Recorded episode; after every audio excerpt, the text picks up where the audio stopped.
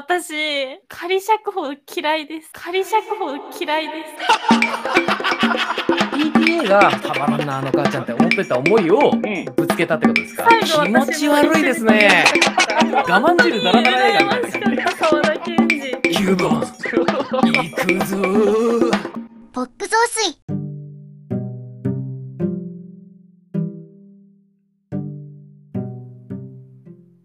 革のコートのボタン一つ取れかけて様にならないどうも鹿島ですそして、2年夏日、月日が、かすみです。もうダメだ えー君に胸キュン浮気な夏が僕の肩に手をかけて映画ライターの竹島るいです。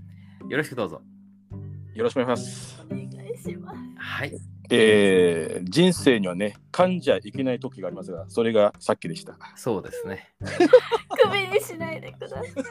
あ首にはいやいやいや、そうですね。首にはしないですよね、はい、えーただちょっと定食。この番組、定食とかそういうシステムだったんですね。仕事がなくなる。怖ここで働かせてください。おいいですね。でも定食なんでごめんなさ 間違えちゃってごめんなさい。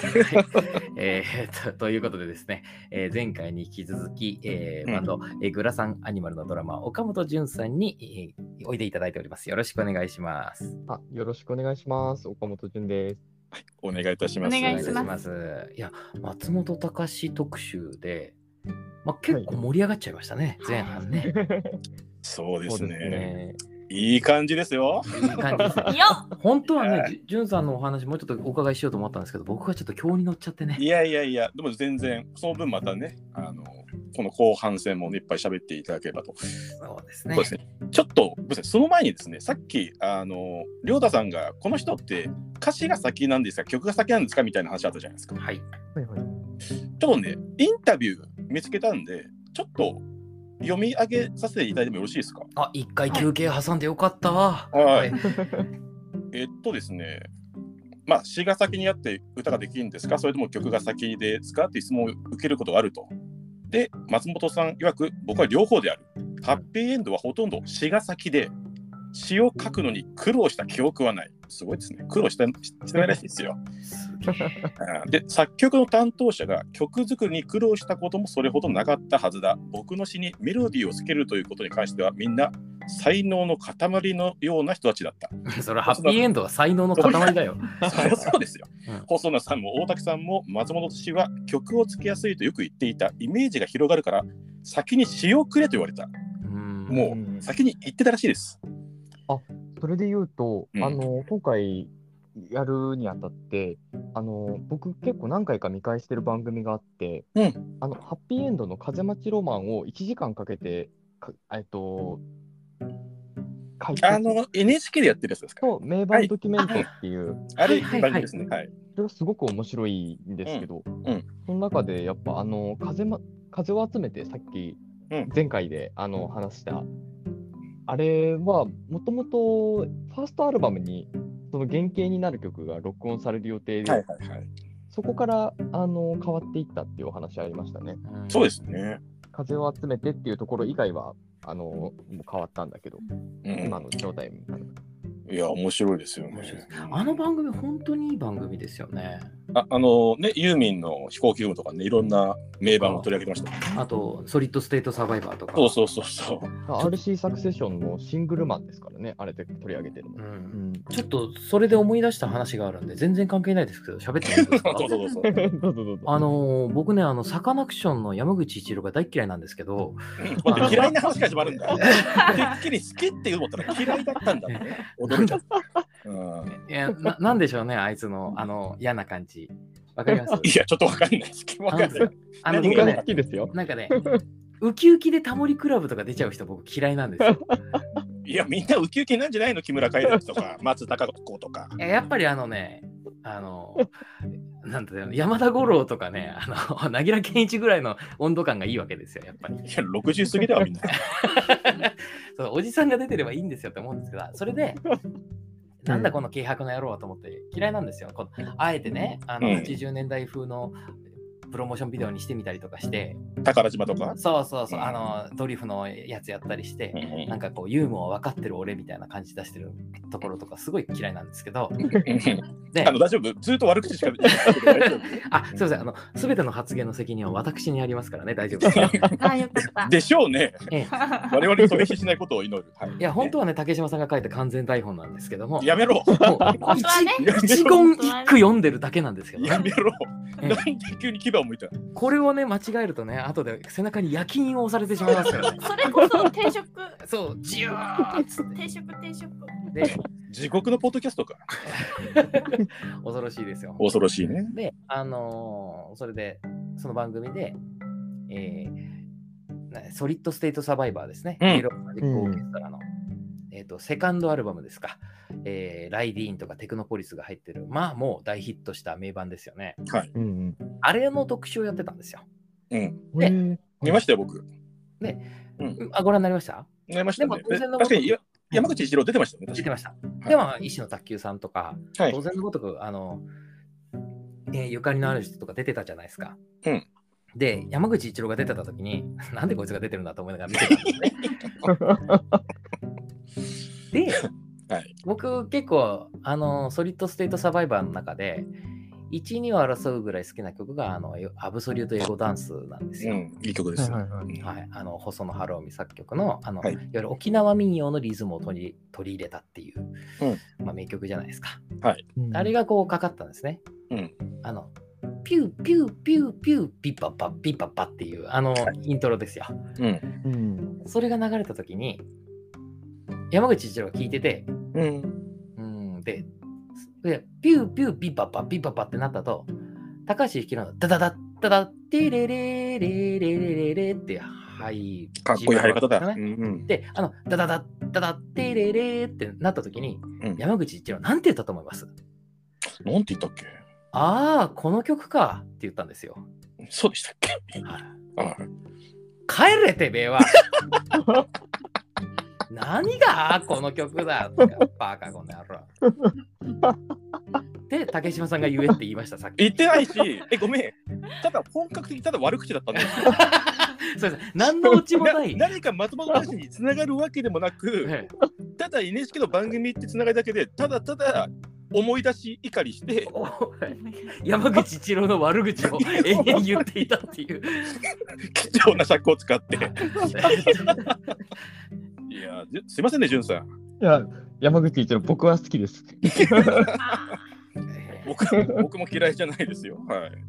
私は知りません。いや、でも、知らない人、あ、知らなかった。完全なる中立は知らないんだね。すごいですね。えっ、と、すごい好きな人、え嫌いじゃない人、知らない人、嫌いな人っていう、いろんな人がいるね。山口一郎、本当に すごいですね。クイズ100人に聞きましたみたいな。はっきり分かるんですね。あるあるあるということで、えーすごいな、ぶっこんできたな。えー大変失礼いたしました。お耳をおして失礼いたしました。えー、とでもさ、こういうふうに、あの、じゅんさん、ちょっと急にね、何か飛び火する可能性が高い番組、本当に、あの、なんでしょうね、自分の身は自分で守っていただく感じになりますんで、そうですねよろしくお願いします。はいそうですよ。最近の日本と一緒で、自助努力が必要ですからね。そうですね。公助とか次女とか言われますけどね基本次女でお願いしたいと思いますね。えいろんな方向に。いろんな方向に。そうですね。山口一郎、僕は好きなので。2回言った。大事なことなのでね。知りません。うんもう言わなくていいよ。大丈夫だよ。はい。はい、ということでね。今、編集点を作ったみたいな感じですけど、この番組編集しないんでね。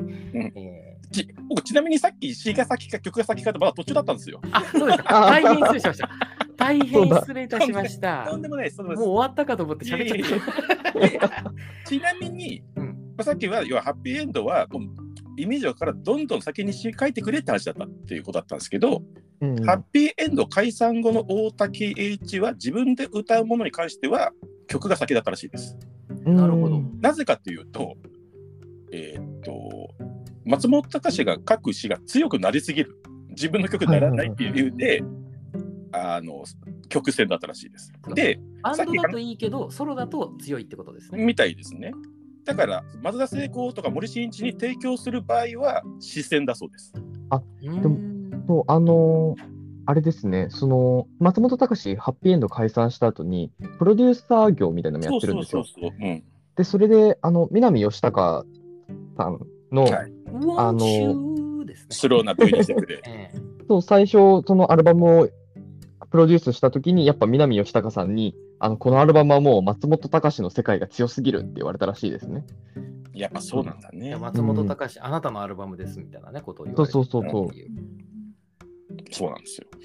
で、話まだ途中だったんですあ あの、もう腰がボキボキですよ。途中で悪口とか入るから全然俺それ竹島さん、下半身不随ですよ。竹島さん、私はちゃんと聞いてますよ。ありがとうございます。本当、かすみさん、ここの地獄のポッドキャストで救いはかすみさんだけ。そうですよね。このポッドキャスト地獄行きだもんね。地獄行きだから。いや、地獄に関していいんだよ。だから。えっと、ポッポ言わなくて大丈夫だよ。で、あのまあこれこれ最後ね。で、さっき、堤恭平の話出ましたと。はいで、これも有名だけど、木綿ハンカチーフ以降は、失戦と交互になったって言ってるらしいです。うーん。曲と詩を交換して、次は、じゃあ、で先、次は曲が先と、そっちの方が効率がいいみたいなこと言ってて、しかも、堤恭平はそれできる人だったっていうんで、まあ、お互いプロフェッショナルだなっていう話ですね、これは。まあなるほど。うんうんうんいや、いやちょっといつか堤恭平特集もやりたいですね。そうね。全然21世紀やんねえな。私わからない。昭和で終わってんな。まあちょっとね、たまにはね、令和もやりたいけど、じゃあまたいつかやりますやりましょうかね。はい次、協会特集も。はい。楽しみにしてます。はい、お願いします。で、あれですよ。今回の特集のメインディッシュですよ。はい。はい。つまり、ジュンさんが、えっ、と、ちょっと、まあ、妄想的な感じなんですかね。まあ、ちょっとある一つの詩から何かいろいろ語っていただけるというふうに聞いておりますが、いそういうことでよろしいですかね？あ、そうですね。一曲フォーカスして、ちちょっと語っていこうかなということで、楽しみ。お時間いただきます。ク。ワクワク。ワクワクさせてよって感じですね。はいドキドキ。うーうーはーん。すいませんね、生徒がうるさくて。絶好調ですね。僕は。あの、ポップ増水聞いてるときは、もうこういうシーンで、もう電車の中でも吹き出してるっていう、そういうイメージ持っていただいて。よかったね一緒一緒。私も電車で吹き出します。自分で喋って自分で聞いて笑ってるんだ。この自己完結感が半端ない。楽しいから。私。そんな素直な感想。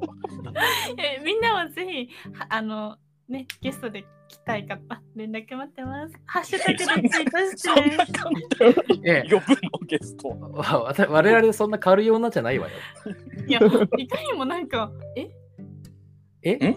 あぜひハッシュタグでご投稿を。ハッシュタグで、ハッシュタグポップ増水あ、ね。そうだった。うん、すいません。お返しします。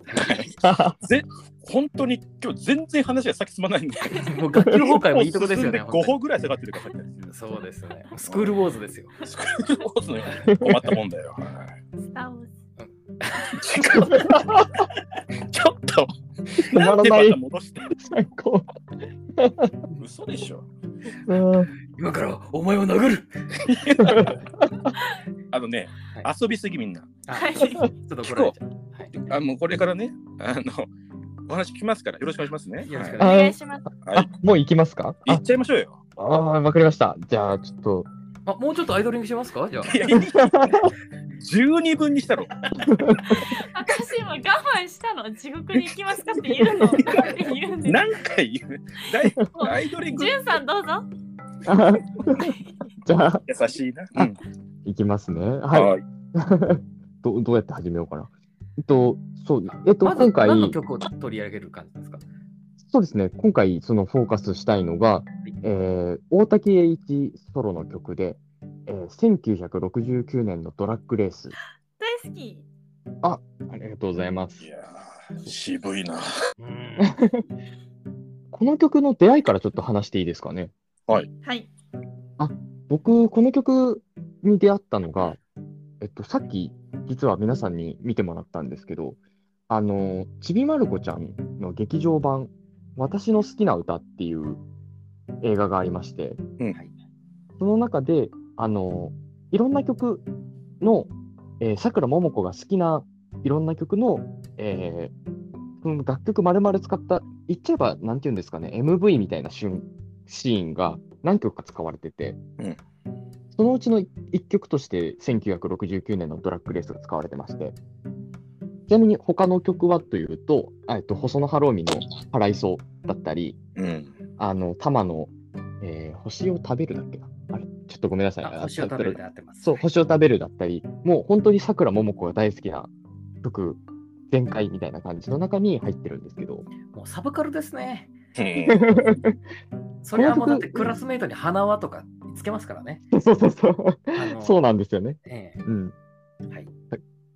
で、その、ちなみにその、私の好きな歌っていう映画は、あの、版権の問題で DVD 化してないんですよ。うんうんうんで、あの、たまたま誰かが勝手に上げてた、その映像を僕が見て、で、見たきっかけっていうのも、あの、その時大竹栄一だったからとかではなくて、あの、湯浅正明監督が僕すごい好きで、うんアニメーション監督。あと、ポップ増水だと犬王で特集されてそうですね。やらせていただきました。はい。僕も人生ベスト映画が湯浅正明監督のマインドゲームってぐらいすごい好きで。あ、そうなんだ。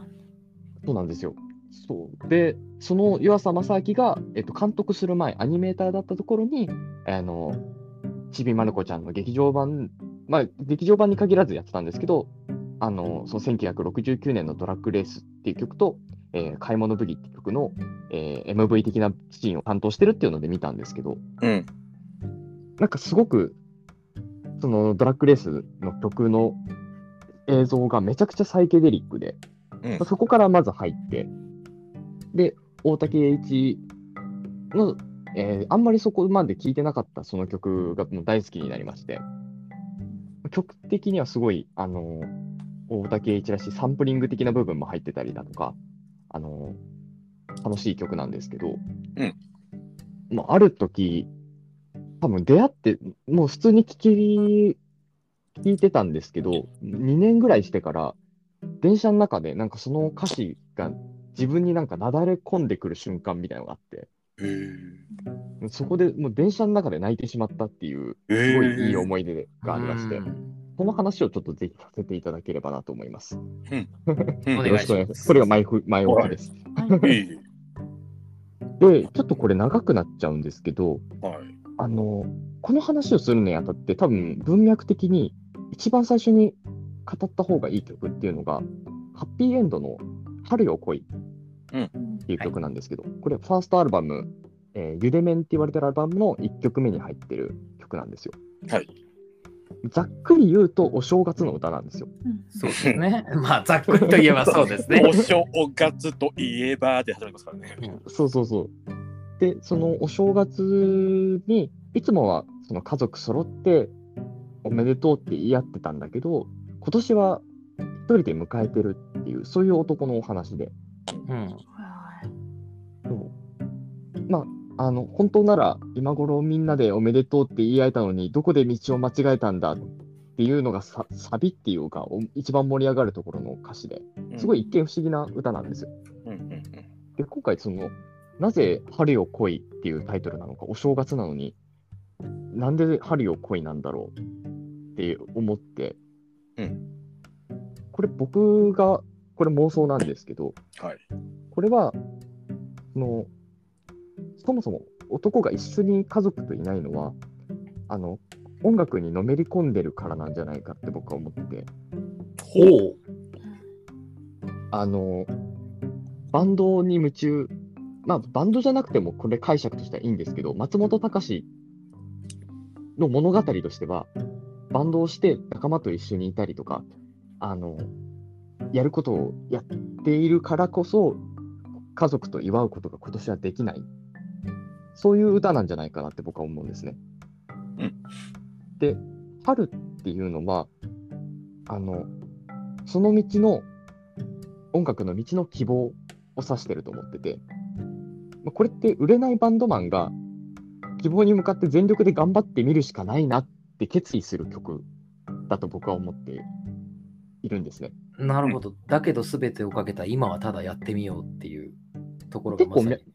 脈絡がないく入ってくるじゃないですか。うんうん。でも、そのバンドのアルバムの1曲目っていうことだったり、そういうとこから考えると、なんかすごく自然な気がしていて、はいはいはい。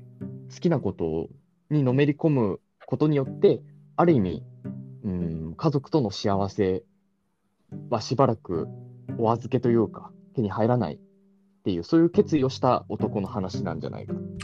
なるほど。うーんつまり、春よ来い、春が来る、成功するっていうことですか？あ、そうですね。そう、成功。なるほど。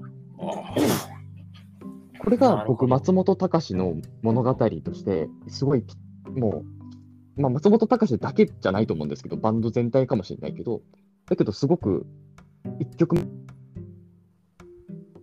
あの、これ、ちょっとカラッときたいなって思いましたよ。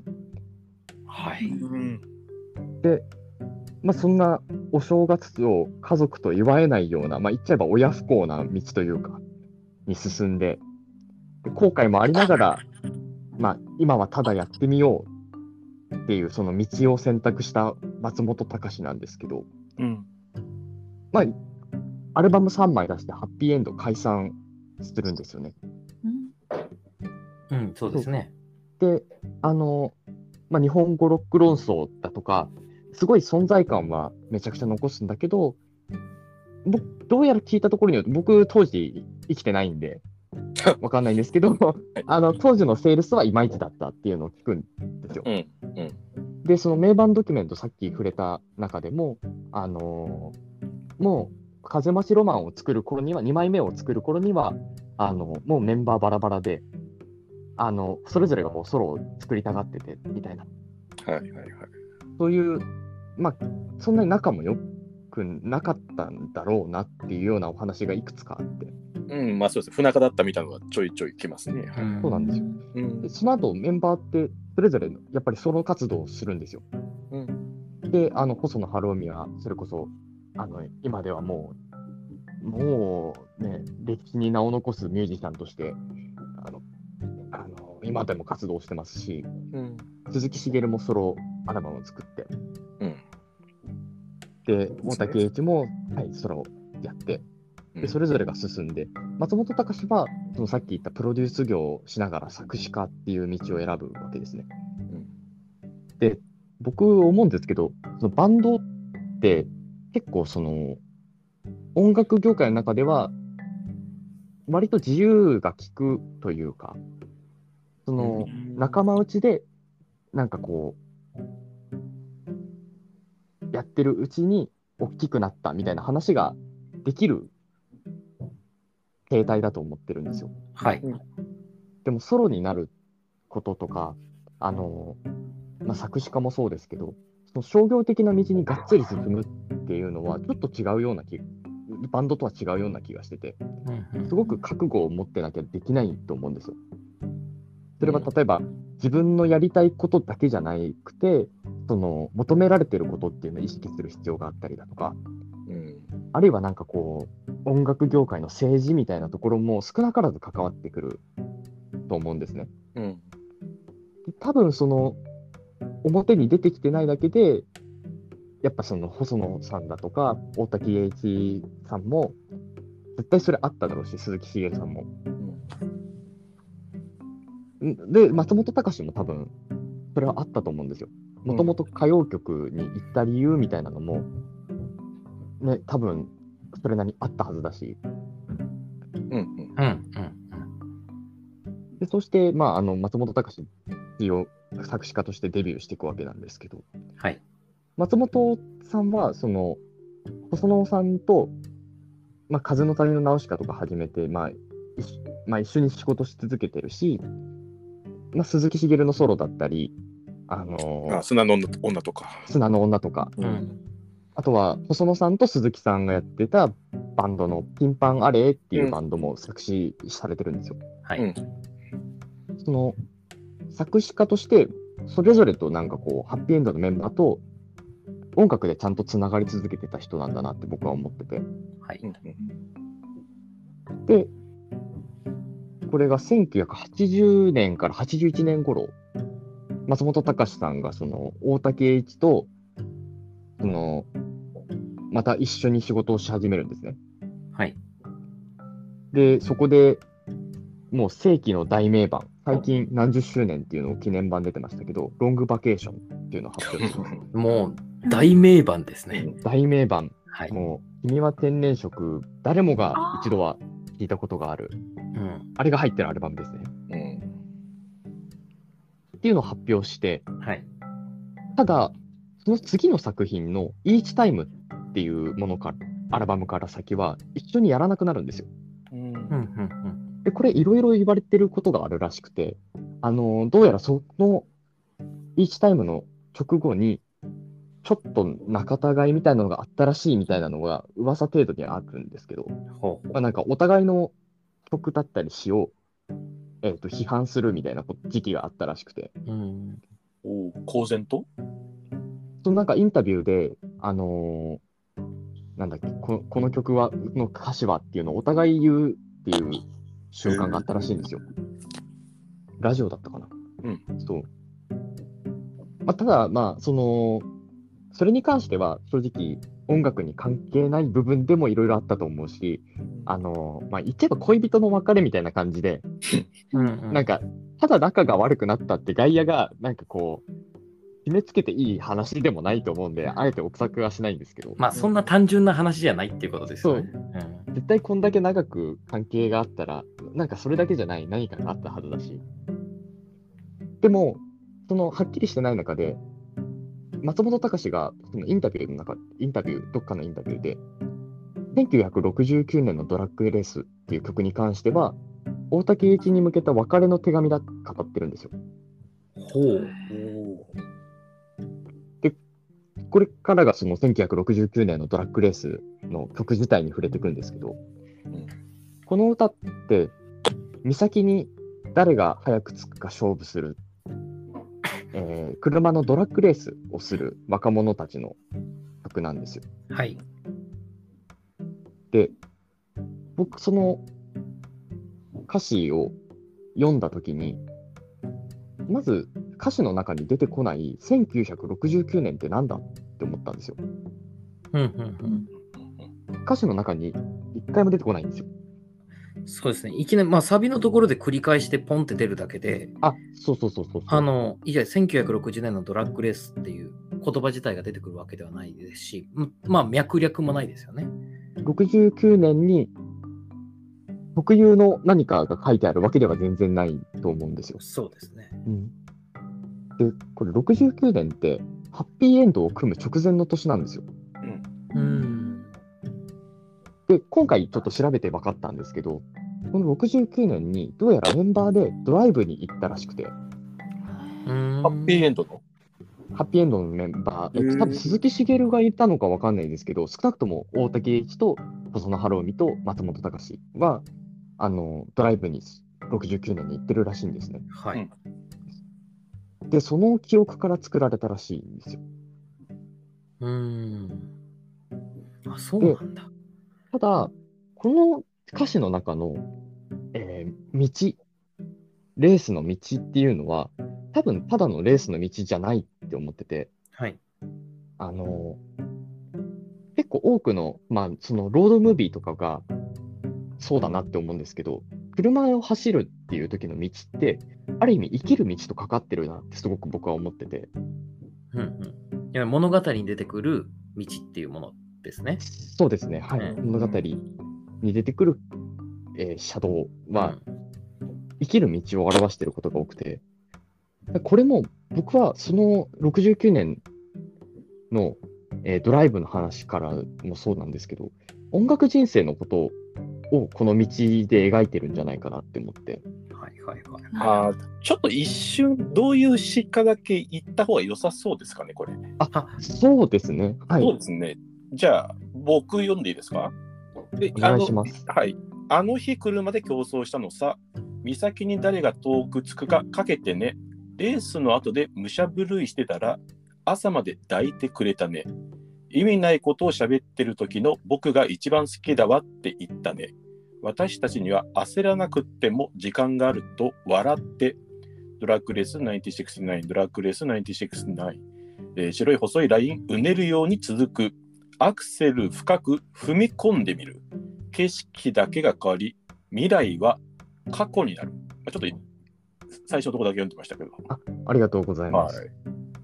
そうですね。なんか、でもこれ、恋人同士の会話に聞こえますよね。うん一瞬。うん。うん。そうですね、なんかこう、朝まで抱いてくれたねっていうセリフとか、うん。意味ないことを喋ってる時の僕が一番好きだわって言ったね。うんとかうん確かに恋人同士が、まあちょっと若さで、まあ無茶なことをしたみたいな風景に、まあ一見見えます、ね。一見見えますね。えはい。でもこれが、僕、いやこれちょっとヘリクツっていうかあれかもしれないんですけど、この助手席の君が、うん彼女とは言われてないんですよね。あ言ってないですね。2番に出てきますね。地図の通りに行きたくなかった。なるべく人のいない道を探した。カーブのたびに助手席の君は悲鳴を上げていたけどっていう、この、まあ、助手席の君っていうフレーズ自体は2番で出てきますねあの。そうですね彼女とは言ってないってことですね。そう、彼女とは一回も言ってなくて、確かに、あの、だわ確かにとか、あの、だわって、好きだわっていう言葉は女言葉、女性の言葉だとは思うけど、そう、限限定はしていないなって僕は思っててそうですね、。君ですね。で助手。席の君って誰なんだろうって僕は思ったんですよ。ほう。うん。で、これも僕今回調べて初めて知ったんですけど、1960年、9年当時、大竹栄一は運転免許を持ってなかったらしいんですよ。ほう。じゃあ、毎回、誰が運転したんだ？あ毎回、細野さんか松本隆が運転してたらしくて、ほうほうほうほうあの大竹栄一は助手席か後ろの席に座ってたらしいんです。うんうんなるほど。となると、意味ないことを喋ってる時の僕が一番好きだわって言ってたね。えー私たちには焦らなくても時間があると笑って。これって、大竹栄一が松本隆に言った言葉なんじゃないかって僕は思って。大田大竹栄一が松本隆に？そう、お運転しているであろう松本隆に言っているっていうことですかね。そうですね。うん。でもなんか、僕これは根拠ないんですけど、なんとなくそんな単純な話でもない気がしてて、あの助手席の君っていうのが、僕、大竹栄一でもあり、松本隆のよでもあるような気がしてるんですよ。おなんか複雑になってきた。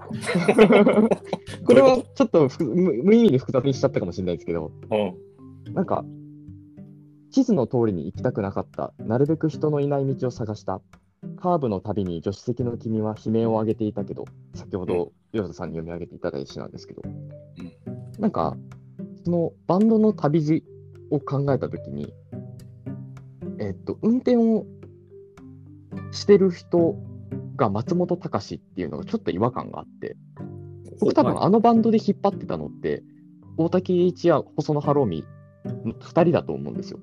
まあそうですね。だから、カーブのたびに助手席の君が悲鳴を上げていたっていうのは、なんか僕はずっと読みながら松本隆のことを言ってるんじゃないかなって思ってて。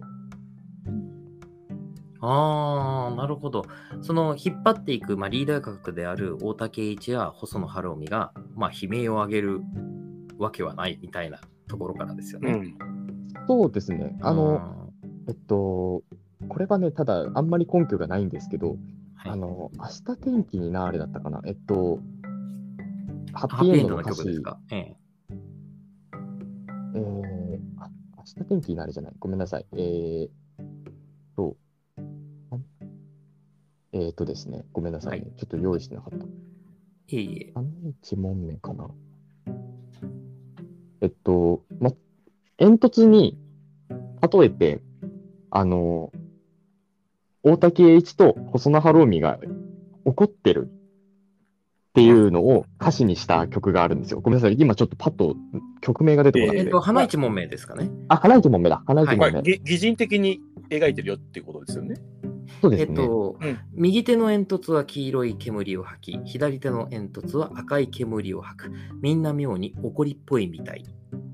うんこの部分ですかね、花一問目の。そうですねえ。この部分で、多分こ、怒りっぽいみたいっていうのは松本隆の視点で、うん多分これが割とハッピーエンドの中でよく見あった光景なんじゃないかなって僕は勝手に妄想してて。大竹一とその晴臣がまあ何かに起こっている、衝突しているっていう様子が、まあ、もうハッピーエンド内ではもう常にあったっていうことですね。あったんじゃないかなって。まあ、細野さんはね、バンドを作っちゃ解散し、作っちゃ解散ししてる人ですしね。まあ、し趣味が解散って言ってる人ですからね、この人。ええそうすごい。ものすごい、もういつも不仲ですよね。えそうそう。ええで、なんか、僕はそのイメージが強かったんで、あの、このカーブのたびに悲鳴を上げてる助手席って、僕は松本隆なんじゃないかなってずっと思ってて。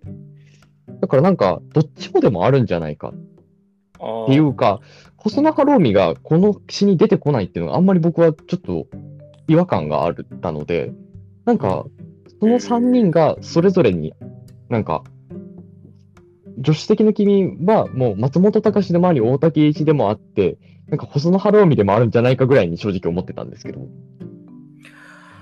これ三角関係の BL の歌？でも、面白いですね。うんあのさっきの煙突の例で言えば、松本隆っていう視点から、要は細野晴臣と大竹一っていう発表の二大巨頭をもうちょっと俯瞰的視座で見てるってことですけど、今の話で言うと、このドラッグレースは、この助手席の君っていうのは、松本隆が松本自身のことを表しているようでもありって言ってるんですよね。そうですね。なんかそこがちょっと、なんだろう、他の詩よりも、なんだろう、ふんわりとした誰かじゃなくて、その3人の誰かみたいな、ちょっとだけ限定的な気がして、僕はしてて、勝手に。でもそう考えると、この松本隆が大滝栄一の口、歌声を通して自分にメッセージを出させるっていう、まあ、ある種ちょっと盗作的と言ってもいいかもしれないんですけど、うんうんうん、今までの作詞のスタンスから考えても、ちょっと踏み込んでますよね。そうなんですよね。うん、その解と釈ですと。うん。ちょっとこの曲、他と違うなって、やっぱり今回、改めて並べて聴いてみたときに思って、で、あ、ちょっとまあそこから戻るんですけど、そう、あの、まあ、そのカーブのたびに助手席の君が悲鳴を上げていたけど、地図の通りに行きたくなかった、なるべく人のいない道を探した。この詩なんですけど、まあ、その助手席のが誰なのかは一回置いといたとしても、これって多分、69年当時、やっぱり英語でロックをやるっていうのが主流だった中で、まあ、日本語ロックやることだったり、うんあの、まあ、ハッピーエンドがルーツとするバッファロースプリングフィールドだったり、そういった、あの音楽っていうのがまさに人のいない道を探した結果、歩んできた。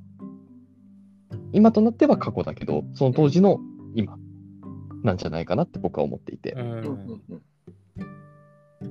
だからやっぱりなんかこの詩って、あの、少なくともハッピーエンドというか、えー大竹栄一と松本隆の関係性を歌ってるんだなって僕は思うんですよ。うんうん面白いですね。つまり、ハッピーエンド解散した後に、大竹栄一のために作った詩は、ハッピーエンドを結成する前の 3人の話をあえて持ってきたってことですもんね。そうなんですよ。説で言うと。うんあで、サビの詩は、後半、あの、アクセル深く踏み込んでみる。景色だけ変わり、未来は過去になる。っていう歌詞なんですけど、さっき読み上げていただいた。ーうん。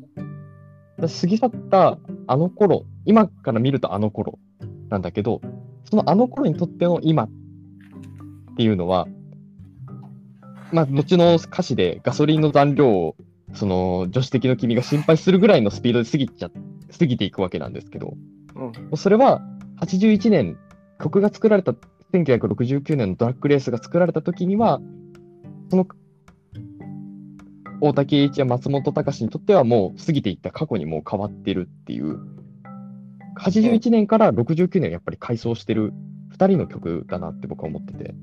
うんうんうん。うん。わかります。なるほど。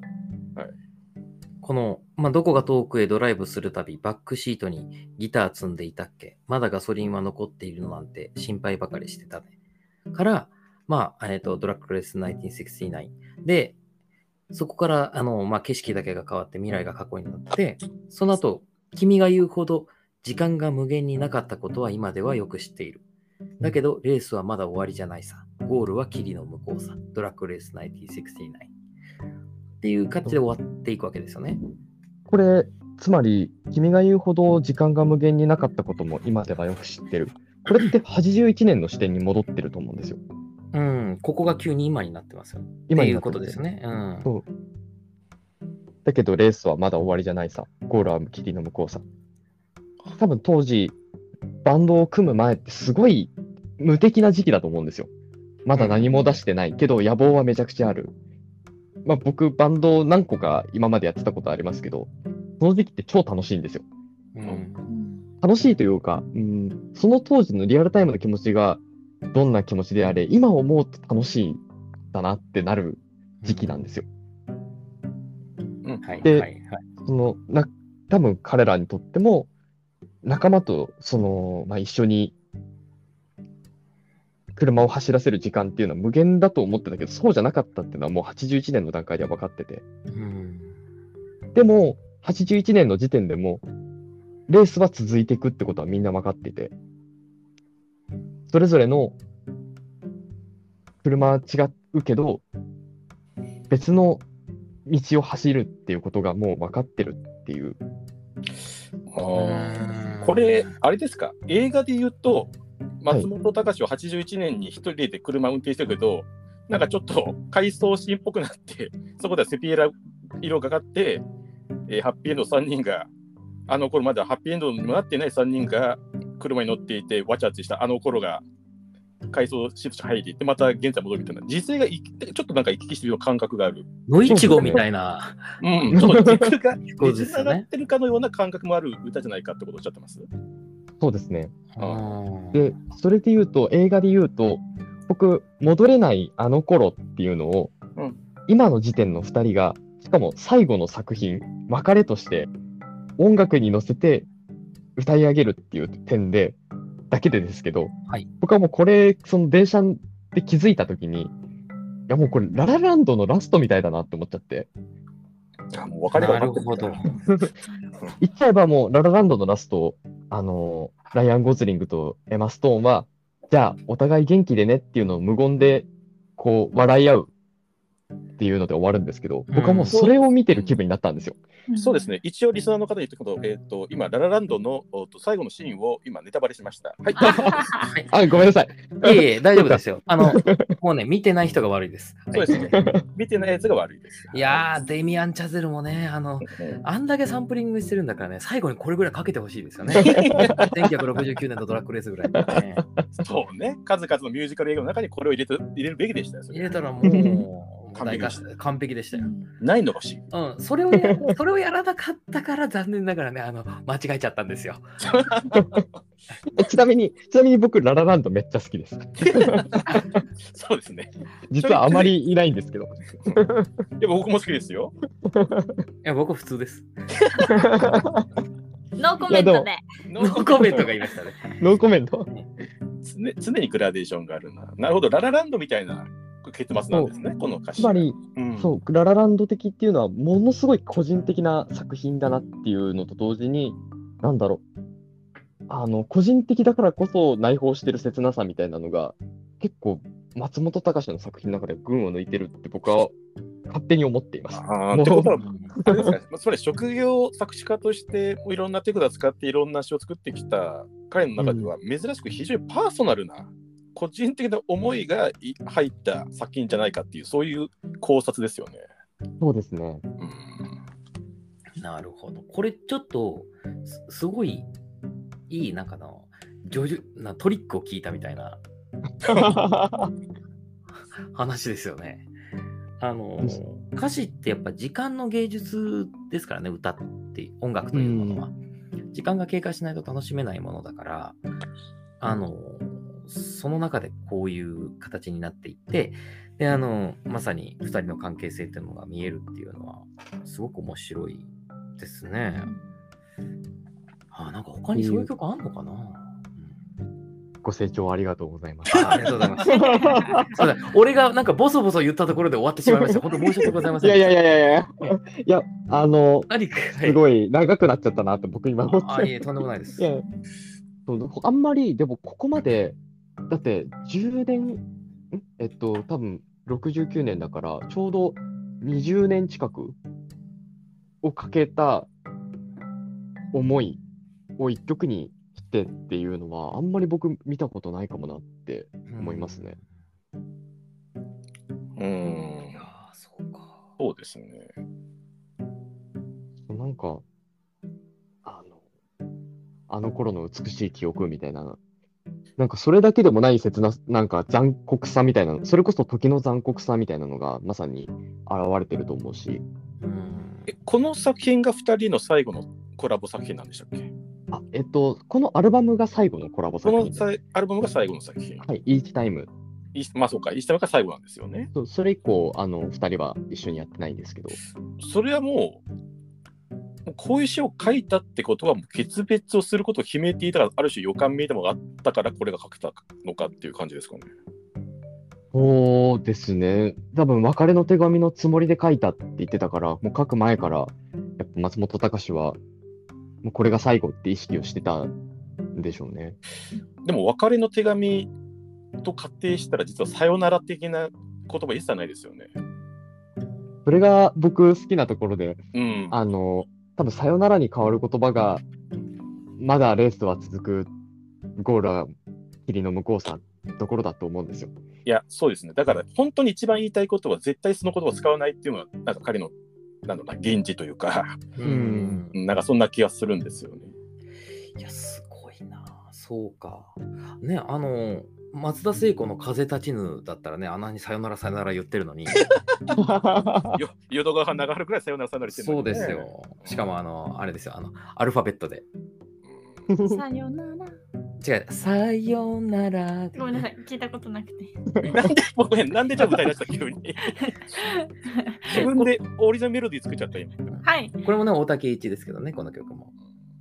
あそう大竹一が松田聖子に、あの、ふ提供した曲ですね。聖子ちゃん。いや、すごいな。なるほどな。まあ、だからこう、バンド今からすっごいしょうもない話していいですか？何を言うんだろう、この人。あの、この1969年のドラッグレースで、まあ、あの大竹栄一とうん松本隆、まあ、バンドをやってた者たちの解散後の、まあ、真の別れみたいなはいところに至る話で、まあ、最初にその、えー春よ来い。で、うんえーお正月になかなか、うん、えーなんかヤクザな商売についちゃって、でも俺たちは春を待っているみたいな、その、まあ、一応野望みたいなものを歌っているっていうふうに、じゅんさんが解説してくれたじゃないですか。はい。で、僕、この曲聴いて、曲調と、あとお正月っていうテーマだけで、ちょっとある曲を思い出したんですよ。ほうほそれが、あの、サザンオールスターズの愛しのフィートっていう曲なんですね。うんう。うん。で、えっと、これは、えっと、ファーストアルバムの熱い胸騒ぎっていうアルバムに入っていて、確か、えっと、最後から2番目ぐらいの曲、終わりぐらいの曲なんですよ。はい。で、それは、えっと、あの、なんていうか、大晦日に男が管巻いて酒飲んで寝るっていう歌なんですよ。ほうほうほう。あの、この曲はですね、ラーメン、ラーメン、昨日はラーメンも食えないで、まあ貧乏ですよね。で、朝から晩まで一人で樽酒を飲む。テレビは1チャンネルに決まってるけど、でも、照れないで逃げないで、除夜の鐘聞いてカレンダーめくりゃお正月お正月っていう歌なんですよ。ほうほうで、なんか、抜けてるんですよね。うん。うん。この曲すごく。ね、あの、で、結局、まあ、ラーメンも食えないとか、酒飲んで、ちょっと現実逃避して、でしかも最後の方には、雨風しのげりゃみたいな。とか、あと、うんそ最後は、これからの女は、胸がないよりある方がマシさみたいな、どうでもいいこと言ってるんですよ。はいはいはい。で、暮れの大掃除、それが終わりゃ翌年、だけど酒飲んで寝る寝るっていう、まあ、どうしようもない男の歌なんですけど、うんなんか、ちょっとこれと僕対応しちゃったというか、勝手になんですけど、まあ僕はサザンファンっていうのもあって、はいっていうのも、結局その、大学からのずっとお友達バンドで、はいずっと今まで結局、まあ大きな、大幅なメンバー変更もなく、うん。今までやり続けている、そして茅ヶ崎出身で、まあ、言うたらなんつうの、すごい抜け感があるんですよね。うん。あのさっき僕松本隆とかそのあのえーハッピーエンドの世界って印象派みたいであったりどんな絵でもあってもこうちゃんとフレーミングされてるっていうイメージがあると言ったんですが、はサザンにはなんかそのフレーミングがない感じがするんですよ。うんこうパーッとこうしなってるっていうそのイメージみたいなのと重なっちゃって、なるほど。うんはいはいはい。なんかこの2つの曲を、まあ、勝手に対応させちゃったんですけどうんあの、うん。でだからこそ抜けがあるからそのもともとサザンには桑田佳祐にはなんていうのわざわざ野望みたいなのを口をしないであの口に出さないでなんかこう、うん。ああまあ正月だけど酒飲んで寝るかみたいなことで一曲作っちゃうっていうある種のこの余裕みたいなものを感じちゃったんですよね。うん絶対松本隆の方がシティボーイなのにでそれはなんか生まれ育ったところがあるのかなと思って、ああ、なるほど。はい。うんあのーやっぱり僕はまあ茅ヶ崎とかあっちの方って、まあ、海もあって山もあってで街,、うんあのー街も綺麗でで楽しいなっていうところもあればあのなんて体で楽しむ場所っていうイメージなんですようん。鎌倉のあたりって。そうですね。だけど、あのー松本隆が生まれ育った、えー青山とか渋谷、麻布、えー乃木坂のあたりって、どっちかというと頭で楽しむ街なのかなと思ったんですね。つまり、その、物の見え方、受け取り方っていうのが、そもそもフレーミングされてるかされてないかっていう育ち方があるのかなっていう気がして、それがこの2つの曲のちょっと面白い比較になったんじゃないかなって今、勝勝手に思っちゃっただけなんですけど。うん。まあ、要はフィジカルに作用しているのか、まあ、ちょっと、なんだろうな、ちょっと理知的な高等遊民かのようなうんアプローチで世界を見てるかっていう、まあ、それはひょっとしたらちょっと生まれ育った場所によるんじゃないかもっていうことですね。そうそうそう。そうだからこそ、なんていうの、結局、まあ、サザンもいろいろ、まあ、ありったっていう話はありますが、結局は、あのグループメンバー変更せずに今までやってきてるのと、もううん1枚アルバム作っただけで大喧嘩しちゃうっていう グループ。で、なんかこう、そこのね、違いがある気がするんですよ。受け取り方とか。うん。あーでも場所の話で言うと、僕もちょっと聞いてて思ったのは、はい結局、なんだろうな、例えば矢沢永吉が何か歌うとき、それって広島か東京に来る成り上がり的な、それってやっぱりなんかすごいドメスティックなんですよね。うん。うん、だけど、多分ハッピーエンドって多分成り立ち化しても、多分アメリカがあるんですよ、その先に。うん。で、僕今ずっとジュンさんの話聞いてて、このドラッグレース969ずっと歌詞見てて、ドラッグレースってそもそもアメリカのレースですよね、これ。そうですね。アメリカを発祥するモータースポーツですよね。うん。これ自体もなんか、なんだろうな、さよならアメリカ、さよなら日本じゃないけど、まあ、ある種のこのかつて自分たちが乗り越えようとしたロック、それが、まあ、ちょっとなんかもう知らない間に自分たちの好きなロックっていうものは、アメリカのロックのものが過ぎ去ってしまったっていう見方もひょっとしたらできるなっていうふうには見えました。確かに。うんだから、これは確かにハッピーエンドの仲間内の話にも見える。だけど、うんうんちょっと視点を変えた瞬間に、それは何か、えーアメリカ、なんかロックっていうものを主軸としたもの、だから助手席の君っていうのは、確かに松本隆でも、細野晴臣でも、大滝栄一でなく、まあ、要は日本語ロックっていうものを、えー頑張ろうとしていて、そのためにカーブがあって悲鳴を上げてるんですね、きっと。うん。大変だから。っていう見方も妄想しようと思えばできるし、うん。なんか、なんかやっぱり場所っていうところから立脚するといろいろなんか見えてくる風景違うなってのちょっと思いましたね。確かに。1969年といえばそれこそウッドストックフェスティバルがあって。そうなんです。だからアメリカンロックが一番強なんだろうな、うんうん。うん、うん。課題らしかったところを、だし、うん、それにね、あのイーグルスがホテルカリフォルニアで1969年以来スピリットは置いておりません。っていう歌詞が出てきますけど、うん、うん。やっぱりあの、まあ、ロックが死ん。だ年っていう風に思ってる見方もあるわけじゃないですか。そうはいはいはい景色景色が変わるっていうのはそういう意味にも見える。うん、そうですね。うん。で、僕た自分たちがやろうとするその日本語ロック的なものは、はるかそのゴールの先にあって、だからゴールはキルの交差っていう言い方にも見えたりとか、ううんんなんか確かに。もう永遠に妄想できるなってちょっと思っちゃいましたね。そうですね。で、やっぱそれが、ね、前半でも言いましたけど、やっぱりこの悪友とは違う。そう、そうですね。うん。多分、なんだろうな、三者三様のうん思いが多分あるわけで、この詩を見たときに。うんうん。と思った時にやっぱりその悪友ってやっぱ日本画だと思うんですよ。浮世絵のような。あうーん線と構図がはっきりしている。うんああ、なるほど。はいはいはい。で、西洋画の、で特に印象派みたいな、とか、ちょっとシュール入ってるっていうところの近代西洋画っていう感じの松本隆の違いですよね。どこを見るかで、どういう光を当てるかで随分変わってくる。うん悪友はどこから光を当てようとどこから見ようと、同じクオリティで楽しめなるほど。キントアロアみたいにどこ切ってもうん、悪友なんだ。悪友なるほど。うんうんうん。っていう感じがしますね。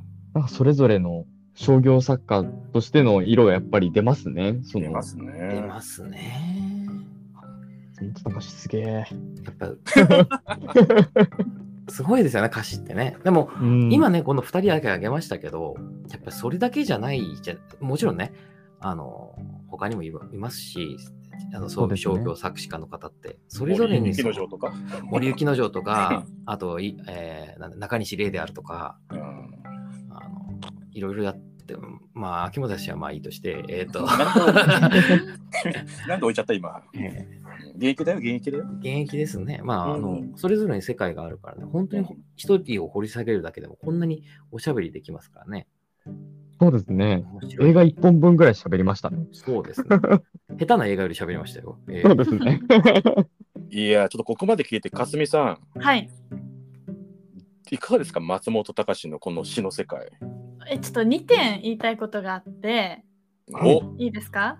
もちろんですよ。あの1点目はあのその今この1969年のドラッグレースの話もありましたけど、うんうんメンバーの話を歌詞にできるっていうのがすごいなと思いました。っていうのもなんか私が結構ハマってる人って私たちのことを思って私たちのことを歌詞にしてるんですよ。うん。あのなんだろう私たちの辛い時期のことを思ってそういう時にこういう歌があったらなっていうのを考えながら歌詞を作ってるんですけあどファンを力づけるためのはい。詩だよってことですね。はい。ファンの共感性が高いはい。ものを提供するってことね。でもこのドラッグレースとかさっきあの花市もんめでしたっけ？うんうん。はなんかそのはいはい喧嘩してる時の話とかありましたけど、なんか自分たちのことを歌にして伝えてるのがちょっと今とわた、まあ、私が好きなあの歌手と違って違うところかなって思いましたね。いや、これ非常に重要な指摘だと思いますね。うんうん。つまり多分 J-POP って、ん。ある側面でやっぱりエールだと思うんで、うん。うん。うん、それがある種この、なんだろうな、J-POP のこ極めて構造的な、僕は実はあんま好きじゃないんですけど、エールって。でもなんか人をこうチアさせるというか勇気づけるっていうのはすごい曲の大きな際の一つだと思うんで、うん。そこに基本触れてないのがちょっとやっぱり不思議な感じがするっていうのはすごいわかりますね。うん。そう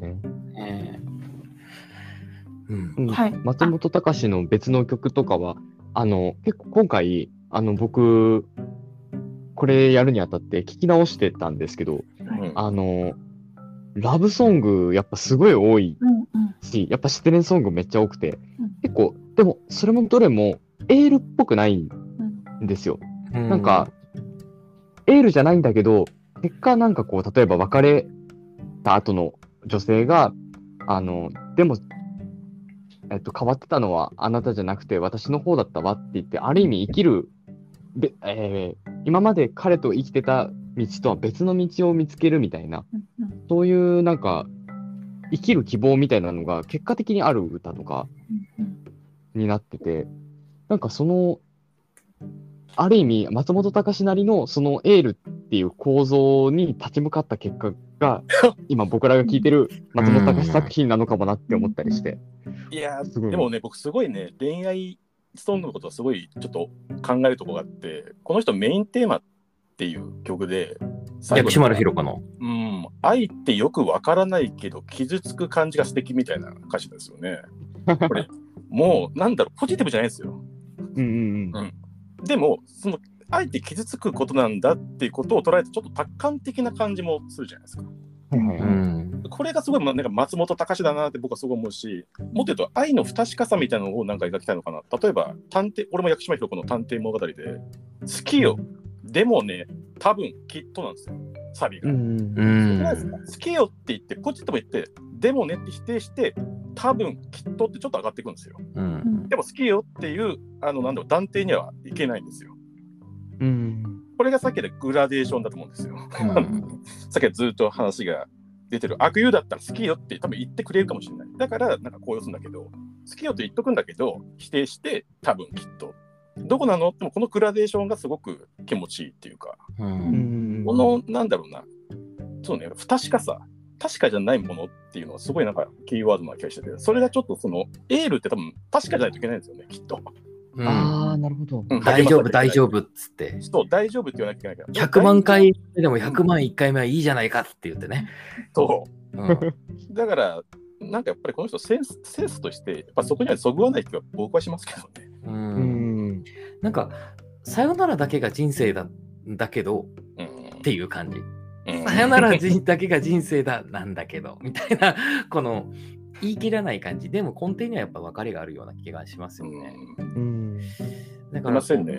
いえいえあかずみさん、ええ二つ目は？あ、二つ目はいいですか？うんはい。松本隆って本当に音楽が好きなんだなっていうのを すっごい思うんいました。なんかあの「針を恋」も教えていただいたじゃないですか、先ほど。はい。なんか私その歌詞見た時にあなんか本当に松本隆が音楽に恋してる歌詞だなってすごく思ってえーおえーーどの辺に感じたのそれ？え全部。そっか。でまあなんかなんあなんていうのそのさっきそそれなんで思ったかっていうとあのじゅんさんがなんかバンドをやりすぎてあの家族と離れ離れになった？あのなん一緒にお正月祝えない？はい言わえない。みたいな。はい。はい、っておっしゃってたと思うんですけど私その逆を考えてしまってうん。あのなんていうの？その人と本物の人の家族 なんていうの？本物の人の家族？あの AI? 音楽ができないくらい忙しくなってしまって、まあ、音楽っていう家族と一緒に入れない寂しさを歌ったのかなっていうふうに思いました。うんだからなんか結構年末年始って忙しい人は忙しいじゃないですか。うん。でまあ春はそのまま私は季節の春を思い浮かべちゃったんですけど、うんまあ、早く春が来て素敵な音楽を奏でたいなっていう意味が込められてるのかなって思いながらお話を聞いてまああ、した。なるほど。はい いや、すごいな。うん。あとなんだろうなんか結構そのいろんな曲今回これ話すにあたって聞かせていただいたんですけどうんなんか私的に偏りが全然ないなって思っていてあのアップテンポな曲もあればルビーの指みたいな、めっちゃしっとりみたいなちみじみするみたいな曲もあって、AO AOR だからな。だからなんだろう本当に音楽が好きなんだな ありがとうございますど。。どんな曲楽曲にも合わせられる。それだけいろんな音楽が好きなんだな、みたいなことだな。はいうんそんな感じがしますね本当にこの職業音楽家の凄みですよね。まあ、あ職業作詞家の、あの、まあ、専業音楽家もそうですけど、最近ね、やっぱりその、そこまで目立つ人って、まあ、アイドル業界とかは結構いますけど、いわゆる第一線のポップスでっていうとね、やっぱりどうなのかな。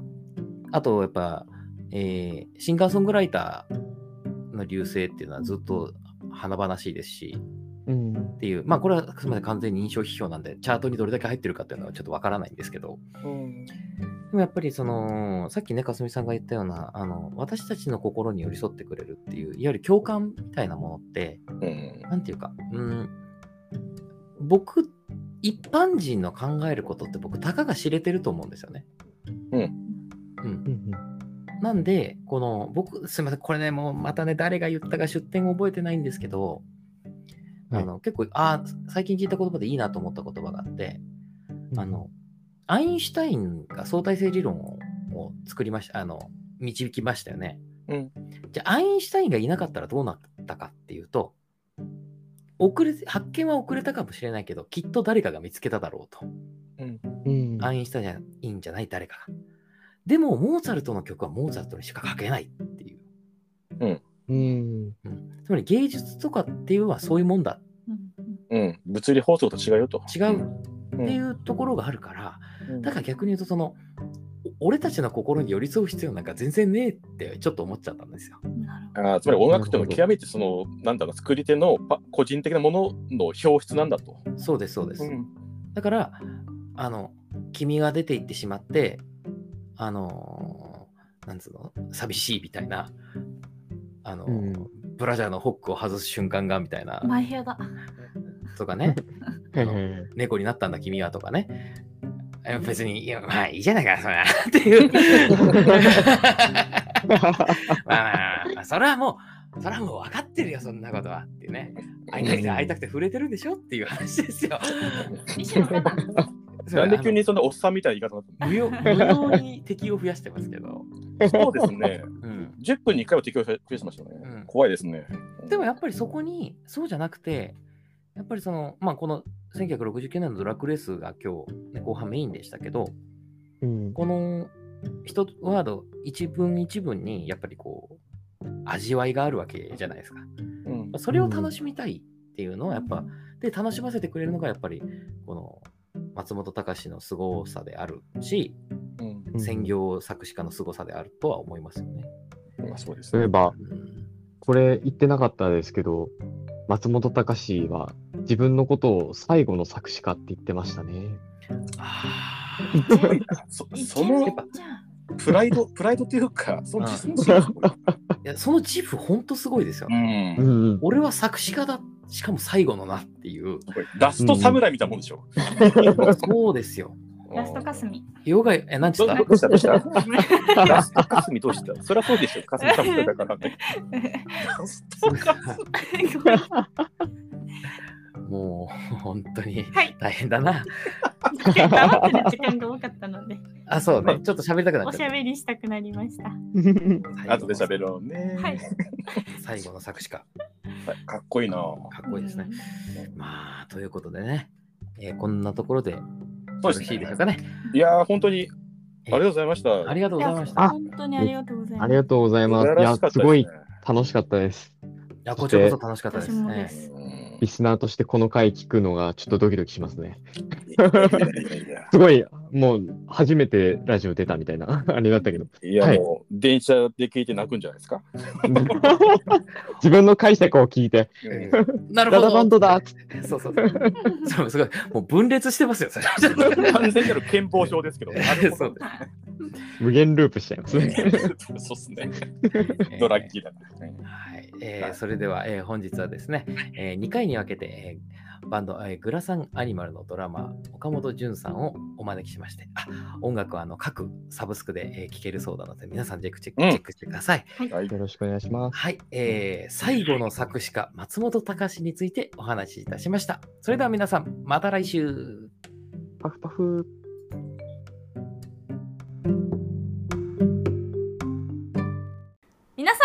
今週のポップ増水いかがでしたか？もし感想などがあれば「ハッシュタグポップ増水」綴りは POP 増水は漢字で Twitter や Instagram に投稿よろしくお願いいたします。投稿してくれた方にはなんとかすみから返信が届きますよ。ぜひ感想お待ちしています。それではまた来週。